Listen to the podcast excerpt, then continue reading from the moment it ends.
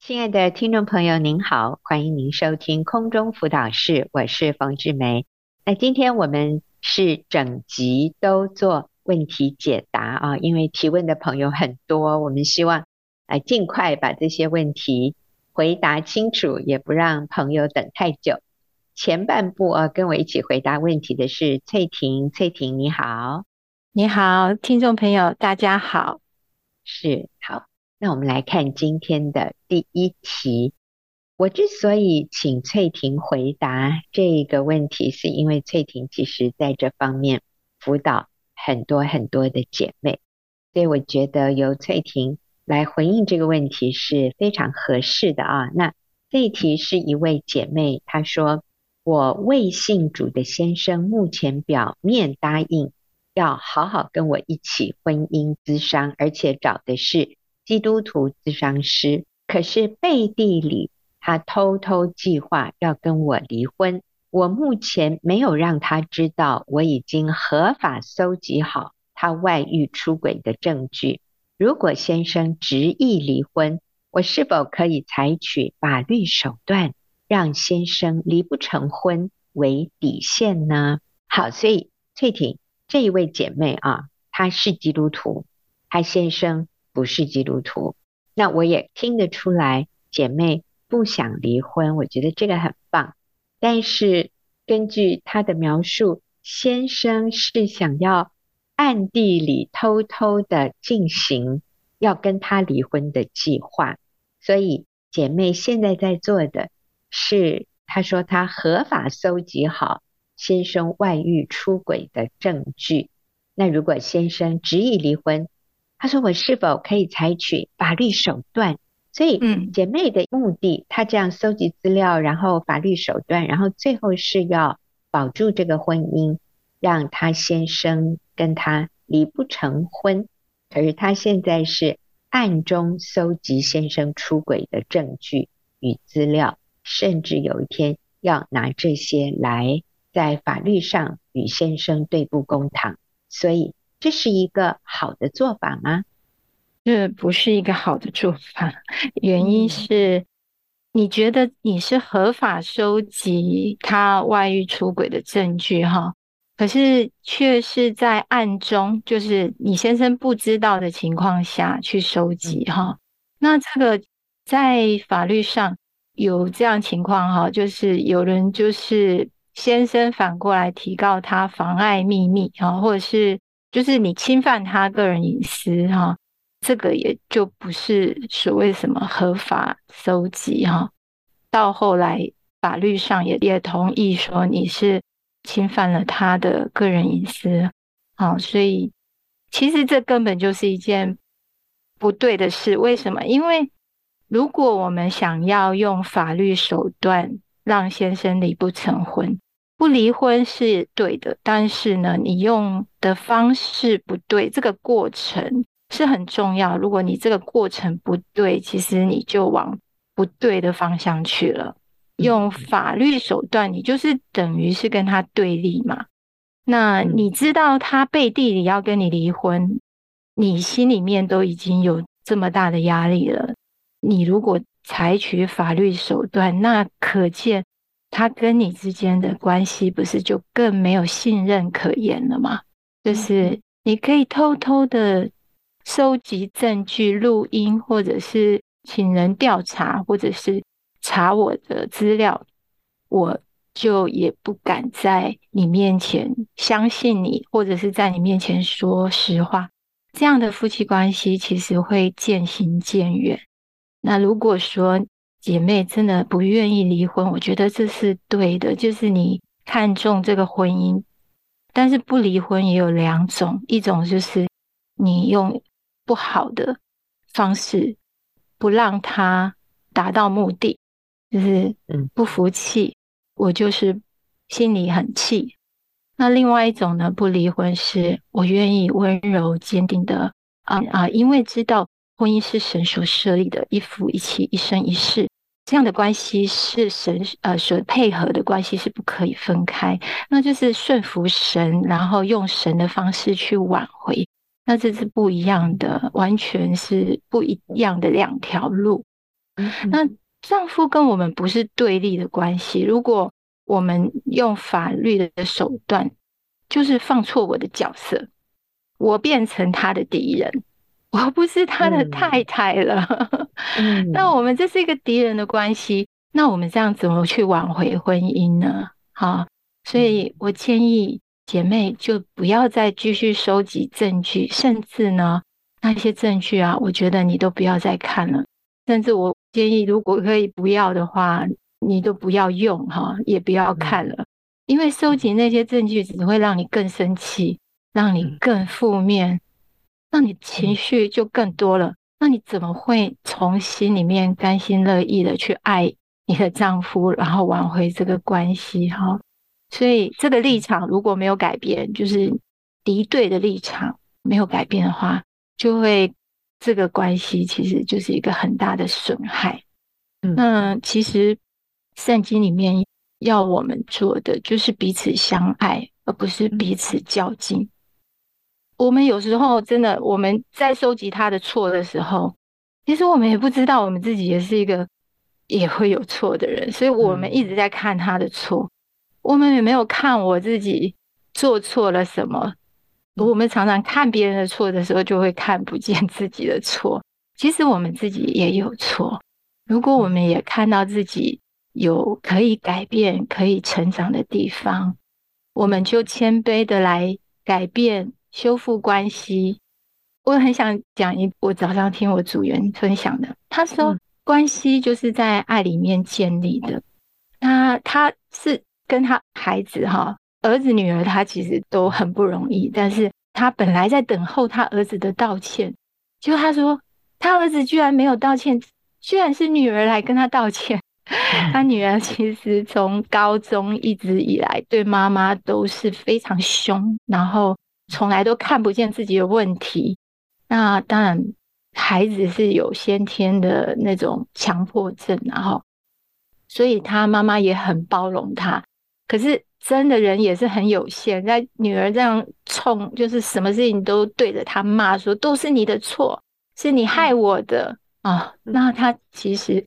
他在接纳他女儿的过程，他就是用爱建立关系。他不是在讲谁对谁错，他就是不断的去在这个过程，然后用真理来兼顾自己的自我价值，然后信任对方可以有时间去改变。今天早上他说：“我居然收到了，我等我儿子的道歉信，居然 收到了我女儿的道歉信。”我女儿说。妈妈，我那一些错，呃，我说都是因为你的关系，所以我才会这样。啊、呃，其实我的那些不对的行为跟你无关。他也没有道歉哦，那妈妈就好的安慰哦，就是他安慰的不是他想要得到孩子的道歉，他安慰的是孩子长大了，他会自己思考，会自己啊、呃、分辨，会自己。承认，然后他说：“好棒哦，我觉得好值得哦。”他这样讲，他说：“我觉得好值得哦。”那你给一个人时间，让他自己想通，而不是我去骂他，然后告诉他你哪里错了，然后跟他争执冲突。我这样子等候他的过程，那是一个他心里愿意他自己成长，然后他看见问题。我说。我觉得那个好美，好棒哦！我心里面好得安慰哦，比我去骂他一顿更好。对对，是。然后我看到这个姐妹啊，她所有对她问题的叙述，她说未信主的先生目前表面答应要好好跟我一起婚姻咨商，而且是找基督徒的咨商师。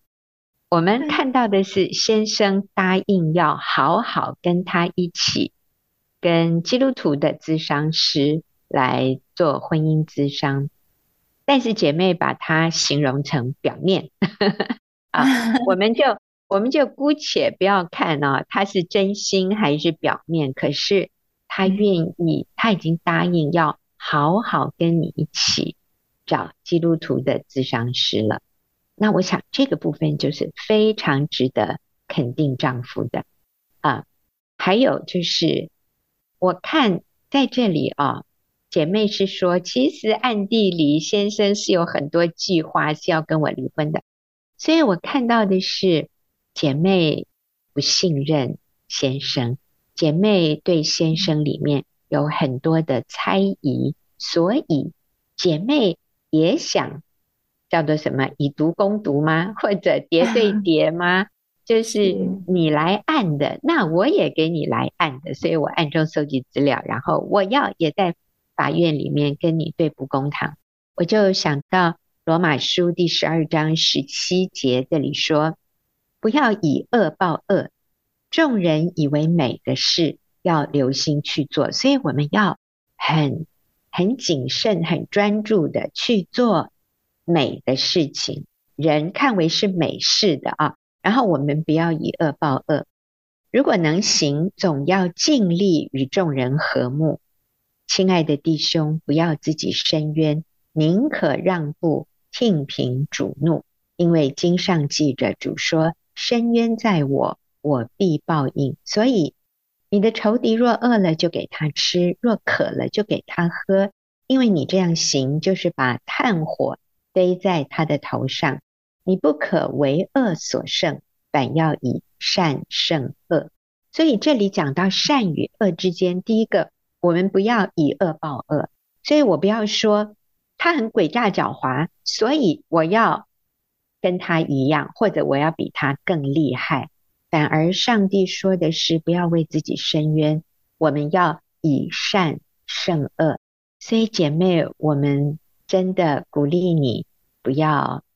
用搜集证据去证明他错了，因为我们的目的目标是要挽回这个关系，而不是要更深的破坏这个关系。所以，只有爱、信任、饶恕能够挽回一个关系。反而在法院里面，如果我们可以当着法官的面，如果先生提告离婚，啊，说我跟我太太。你看，我们也经过婚姻咨商，可是没有用啦啊、一步一步的，然后可能他就搬出去了，然后就说：“你看，我们已经分居这么久，这么久，所以我现在要跟他离婚。”我想这也是一个很好的机会，在法院里面，你可以公开的对法官和所有在法院里面的人说：“嗯，法官，我承认我不是一个完美的太太，我也承认。”我先生对我的一些指控，有一些确实是事实，但是我愿意改变，我仍然爱我的先生。我希望给我们的关系再有一次的机会，请法官不要判离婚，请法官再给我们一次机会，好吗？啊，我就听到一个见证，那个法官觉得这个男人实在是太离谱了啊，因为这个姐妹的先生当场。在法院里面失控，所以法官就叫警察哦，说某某先生，你藐视法庭，然后就叫那个法院的警察就把他先生带出去。他先生就是在法院里面歇斯底里，大吼大叫，就是指控他太太。然后后来法官就把这个姐妹叫到法官的前面，然后小小声的跟他说：“这样的男人你还要吗？” 这样的，那这样的婚姻你还要吗？那这个姐妹就说：“法官啊，大概是说法官大人吧啊，他很恭敬的，他说没有人是完美的，我跟我先生都不完美，可是我还是非常爱我的先生，可不可以请法官不要判离婚，再给我们婚姻一次机会？”结果真的也，法官 就、嗯、就没有判离婚，而这位姐妹她也没有请律师。我觉得你知道吗？法官哦，除了看证据，我们在法院表现出来的态度、真诚、那个温柔谦卑，也是最强而有力的证据，就是证明我们是爱先生的。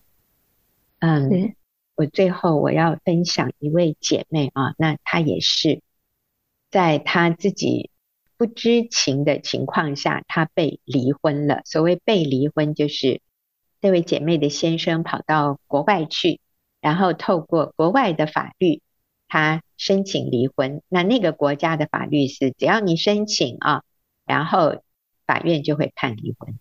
那所以他在台湾，他就接到了那个国家的律师寄给他的一封信，就是说，我们这个国家的法律已经判你是被离婚了。然后几个月以后，先生就跑回台湾。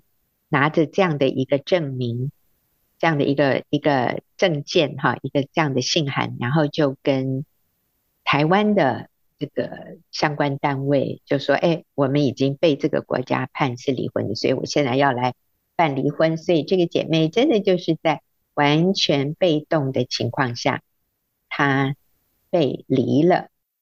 当然了，这个过程里面，她其实也是我们说她可以。申诉啊，找律师，可是那个费用太高，他根本负担不了，所以反正最后就是他一个被离婚的情况。呃，那但是姐妹就决定她不要苦读恼恨，她仍然要继续爱先生、原谅先生，并且走复婚的路，他愿意挽回婚姻，走复婚的路。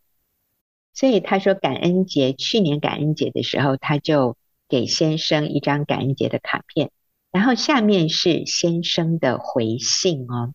先生说：“我也祝你感恩节快乐。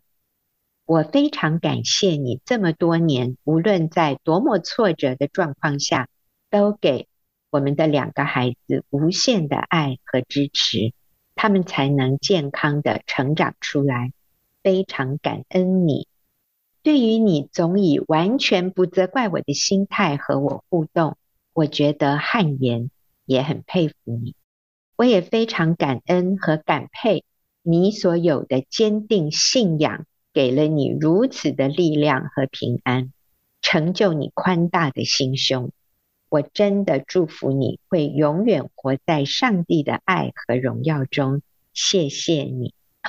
哦，好感动哦，好感动哦。各位，你知道吗？啊、这个叫我们对炭火在对方的头上，他其实，对，他其实是配得惩罚的。这个男人其实是，啊，你说这个太太要咒诅他，都合情合理。但是我们就是不以辱骂还辱骂，我们不为自己伸冤，我们是以善报恶。你知道这个男人，他就有自觉了，他就有空间自我反省，然后他也承认，他看到他太太这些年来完全不以责怪的心态和先生互动，然后先生说：“我觉得汗颜，也很佩服你。”所以先生的意思是我比不上你耶。你知道这个男人也有他自己的宗教信仰。他也知道他太太信信基督，他真的知道他太太的信仰比他的 更真实、更有力量。而且重点是，这个姐妹她的两个孩子现在都成年了，但是他们跟爸爸之间，他们没有仇恨，没有轻看，他们都很爱爸爸。他们跟爸爸的关系都很好，你看这个姐，嗯，这个姐妹这样做，她没有任何损失，她也得到她两个孩子的尊敬，还有孝敬。诶，她两个孩子也真的很爱这个妈妈，然后也没有恨爸爸，也是爱爸爸的。所以，姐妹，我真的要说，我们不要以恶报恶，我们去做美的事情，我们不要做。暧昧，不敢让别人知道的事，你今天所做的，如果你不敢让你先生知道，那就不要做吧。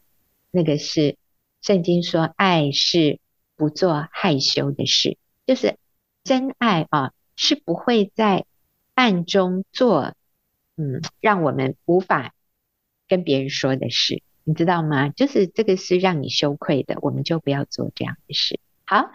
谢谢翠婷，我们休息一会儿啊，再来看下一个问题。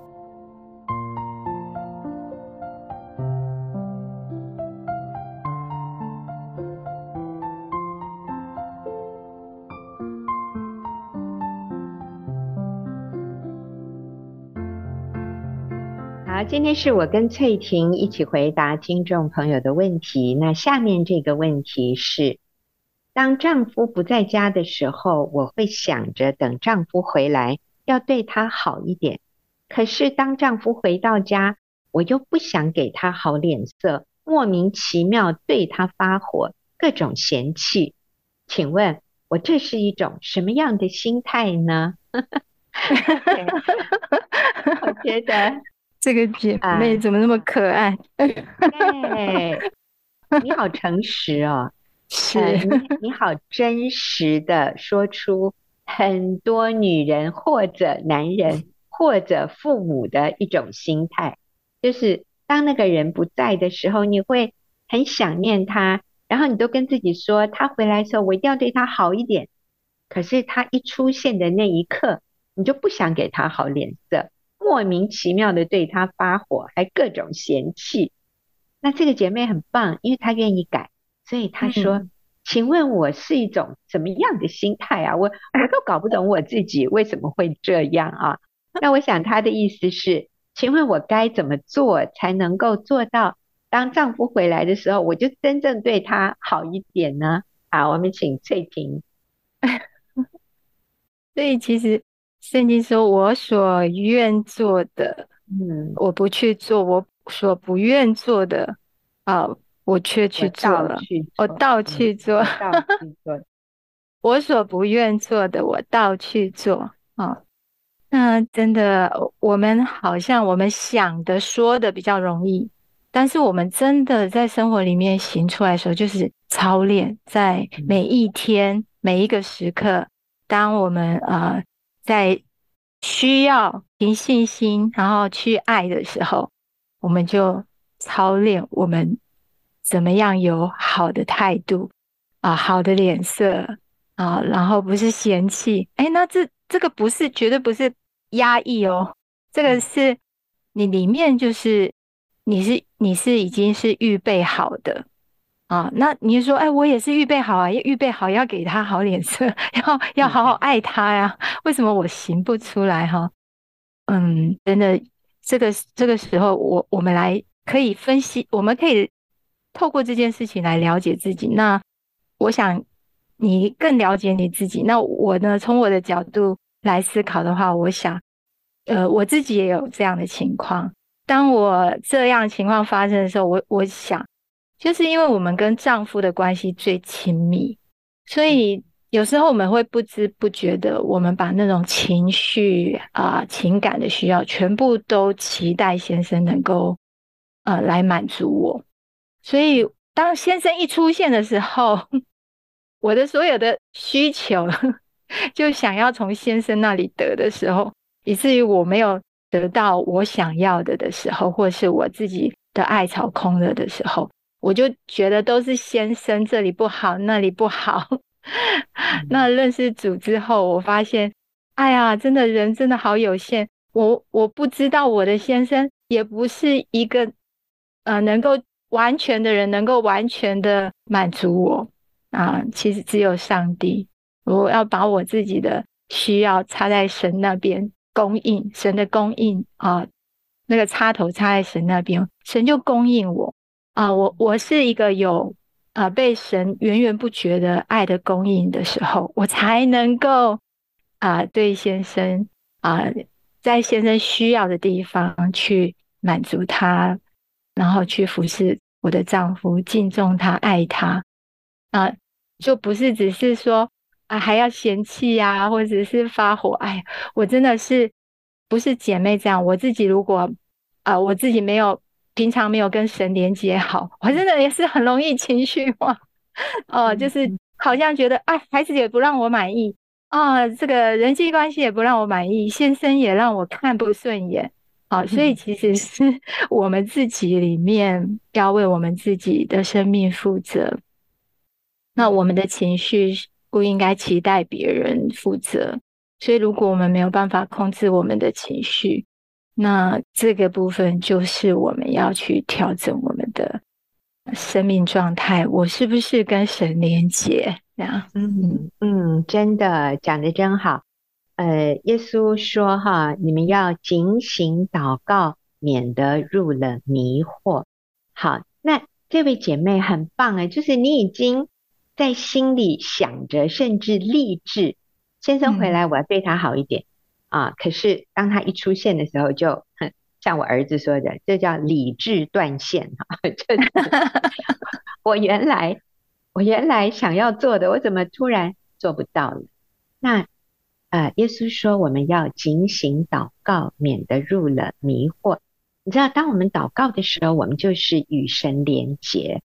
所以那迷惑呢？迷惑就是所谓的理智断线哈，就是我们的思考又又不清楚了，然后我们就会让我们里面最本能的一些情绪就攻占了我们，我们叫 take over 啊，这个情绪就。突然冲出来霸占了我们，然后我们的理智就完全失控。好，呃，那我我要说哈，当我们有这样情况发生的时候，你知道这代表什么？这代表我们仍然是在用我们的修养，在用我们的意志力，在用我们的我们说肉体的努力来行善。但是，其实，在我们里面是没有良善的。如果我们是要靠自己的努力、自己的修养，我们就会不断的发现，像刚翠婷讲的那段经文，在罗马书里面的，就是立志为善由的我，只是行出来由不得我。我们很想做好，可是做出来的却是刚好相反的。我想，呃，不是只有姐妹和翠婷有这样的经验。我也经常注意到我有这样的情况，我想每一个人都有这样的一种苦啊，这个痛苦就是为什么我知道该做的事，我我不去做，然后我做出来的事都是让我很懊悔的，都是让我自己很不解的。我我不是那样的人啊，可是为什么那个时候我变成那样？那我想我们就回到刚刚翠婷讲的，我们的插头。要插在主身上。耶稣说：“总要警醒祷告，免得入了迷惑。”你说有啊？他回来之前，我就已经花很多时间读经祷告。我想不只是先生回来之前，我想很重要的是那一刻，就是随时被圣灵充满。当下，我在当下我就警醒，然后我跟主说：“主啊，你知道我做不到。等一下先生出现的时候，你帮助我。”让我对他微笑。他出现的时候，你让我嘴巴里出来的是甜的话语，不是苦的，不是酸的，不是充满怒气的话语啊！所以我我就鼓励姐妹，你真的也要事先想好，想好一些甜蜜的话啊！我今天听到一个姐妹讲，我真的觉得她好棒哦！啊，她说。就是清明节的时候，他们有呃一些家庭的活动，然后他先生上车。通常这种跟家族聚会的时候，大家压力都很大，所以他们一上了自己的车，他先生就开始数落他，就开始挑剔他、嫌弃他，觉得他表现得不够好。这样，他说以前他就是不讲话、委屈，然后。就冷战就开始，这个已经是不错了哈，没有骂回去。他说，但是那一天他就坐在那里，然后他就突然跟先生说：“哇，老公啊，好感恩哦！现在还有人会管我，还有人会指正我，还有人会看到我做的哪里不好，还提醒我。我觉得我好有福哦。你知道，当他这样讲完以后，他先生。真的没话说了，这这气也消了。那我想，这就是一个随时与神连结的一种生命会有的表现。好，那我们休息一会儿啊，我们继续，等一下回来回答问题。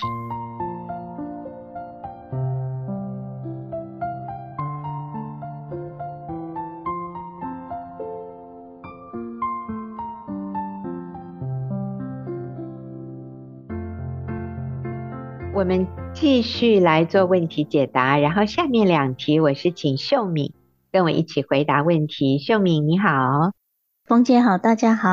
是我们来听哈，第一题，那这个女士她说，我太晚听到李老师跟冯老师的课了。我一直是个职业妇女，我们的两个儿子已经二十二、二十四岁，我还能做什么吗？是，我觉得这个妈妈好谦卑。对，她承认自己好像错过哈，错过最重要的时期这样子。但是我觉得看到的是，她很愿意追随真理，就是很愿意跟随真理。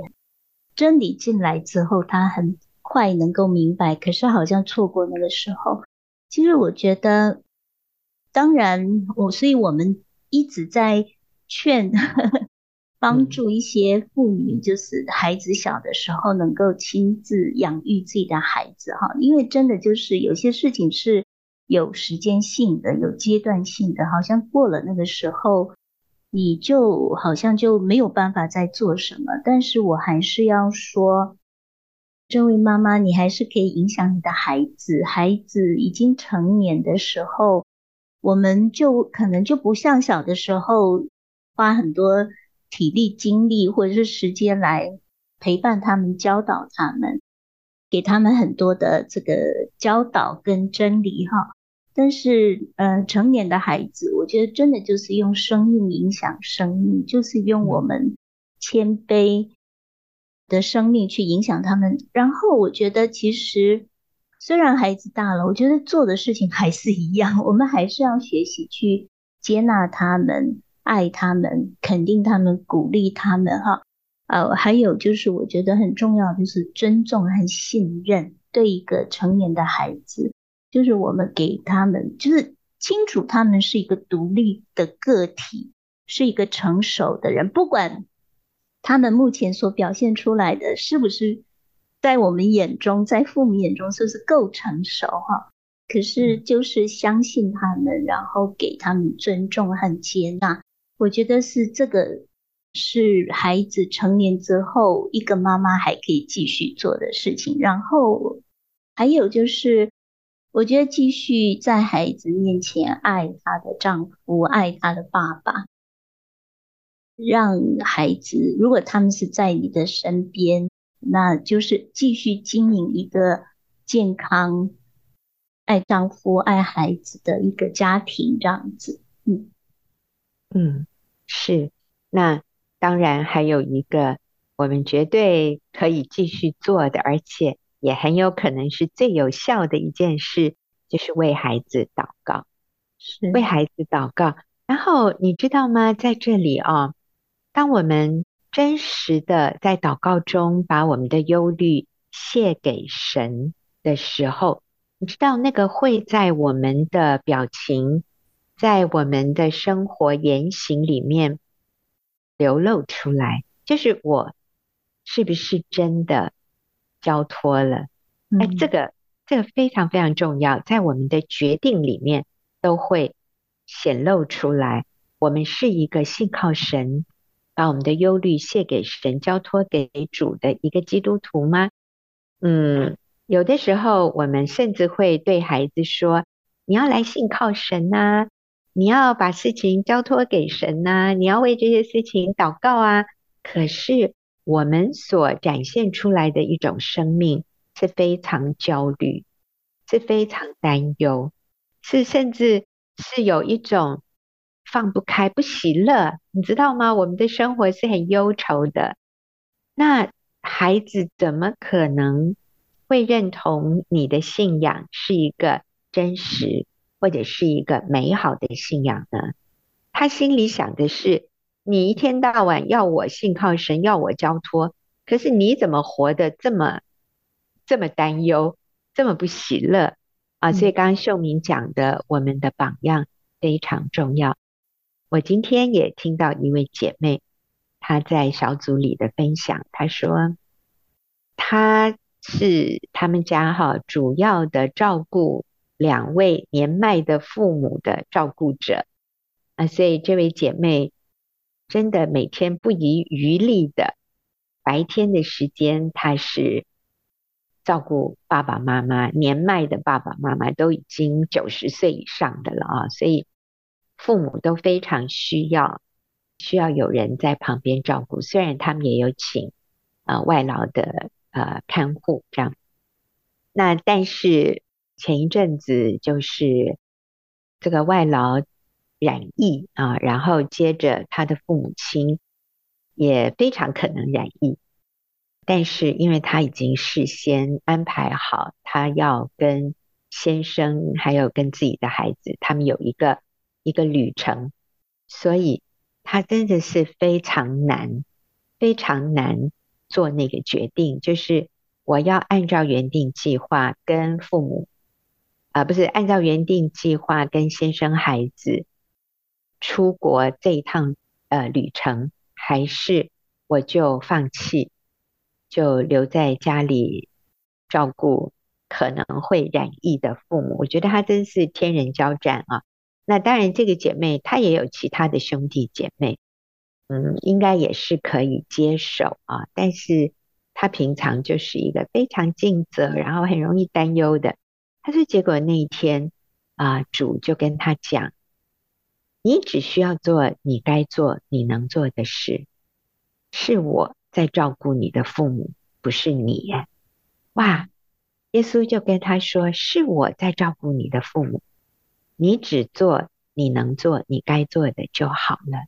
是我在照顾他们。”当他心里这样的透过祷告跟主交谈，主给了他这样的确据之后，他说他就整个人放下心来，他就是把父母交托给主。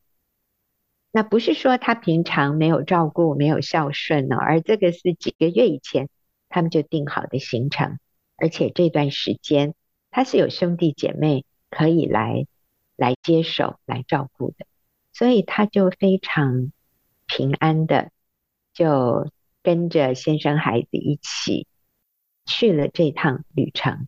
结果回来，他发现真的上帝所有的安排都是最好的，都是刚刚好的。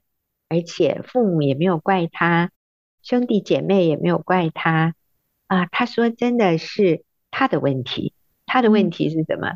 他的责任就是他需要透过祷告，把他的重担交托给神，然后知道是神在掌管，神在照顾父母，不是他。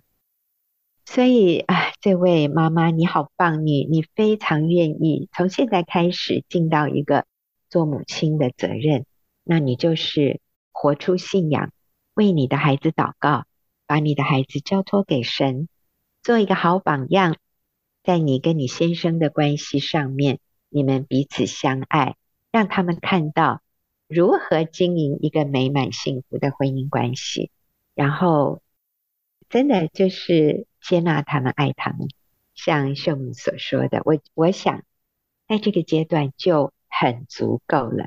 要让他们看到你是喜乐的，你是没有忧虑的。好，我们休息一会儿啊，再来看下面一个问题。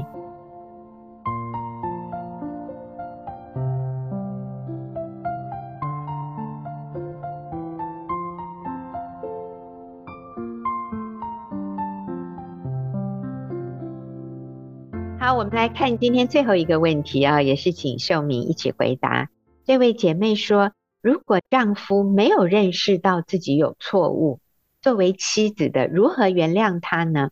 啊，是，我想这是很多，嗯，很多妻子的一个问题，就是疑问呢，哈，就是或者是说很多被得罪的人的一个疑问，就是当别人得罪我，可是他并不知道自己有错，那我怎么饶恕他？